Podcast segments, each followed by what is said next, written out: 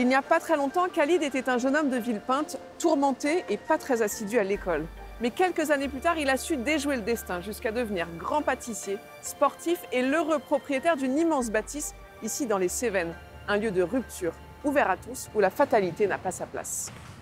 Il y a six ans, Khalid et sa femme achetaient cette ancienne école primaire, un bâtiment datant de l'époque industrielle qu'ils retapent de leurs mains. C'est parti, on y va Superbe, excellent. Allez, jusqu'au bout, on pousse. Voilà, comme un chat.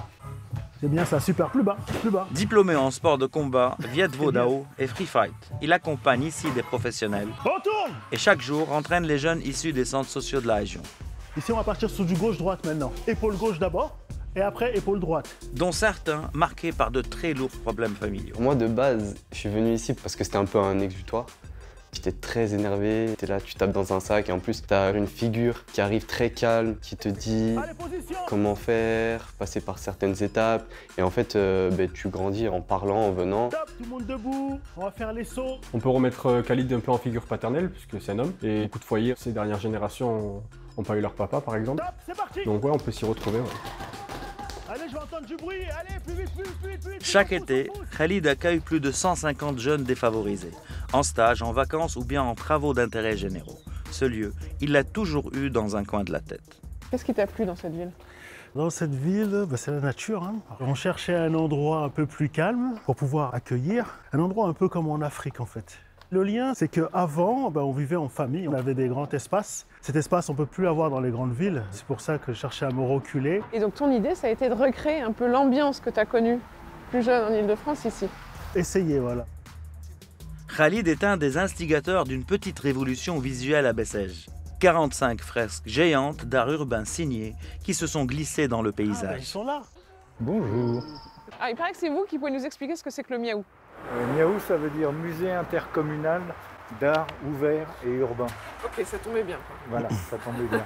Qui a donc pour objectif de mettre un peu de couleur dans Bessèges, enfin en travaillant avec des artistes de street art. Ça ramène du passage dans la ville. Oui, alors beaucoup d'étudiants, beaucoup d'écoles qui passent. Et on nie absolument pas le fait qu'il y ait un passé minier, au contraire, on en profite parce que ce passé minier, il a amené des murs. Il y avait énormément d'ouvriers, donc il fallait les loger.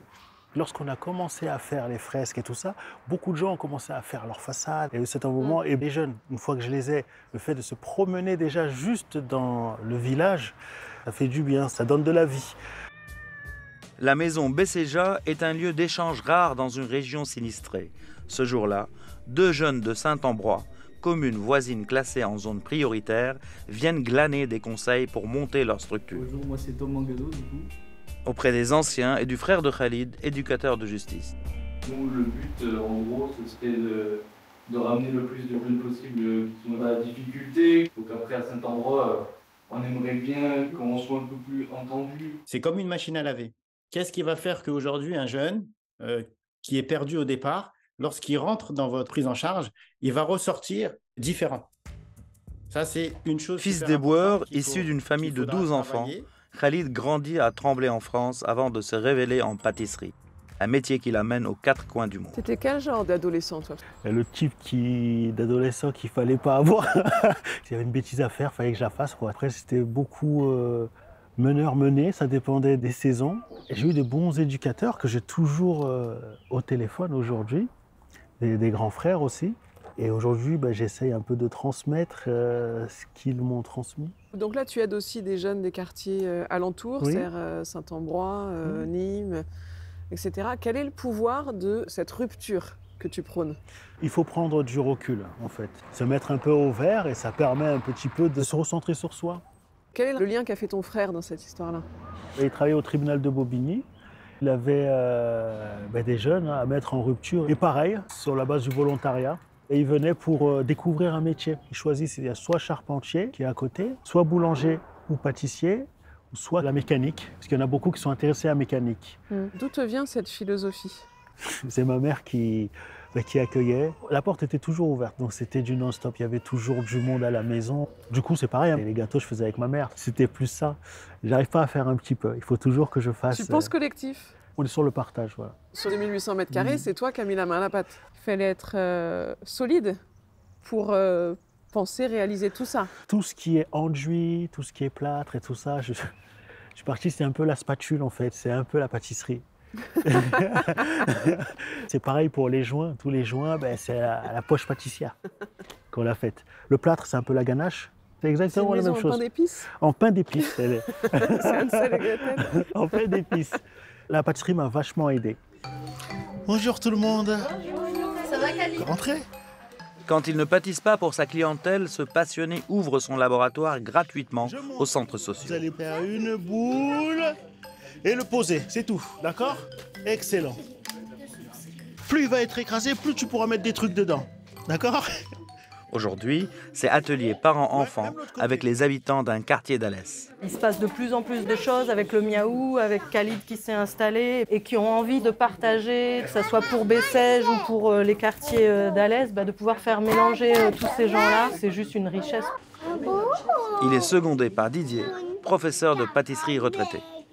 Voilà, on va faire un caramel. Et on va même le faire fumer, le caramel, vous allez voir. Les pâtisseries de Khalid lui ont donné une petite notoriété dans la région. Ses gestes maîtrisés, il les répète sur des centaines de pièces et ne connaît pas les invendus.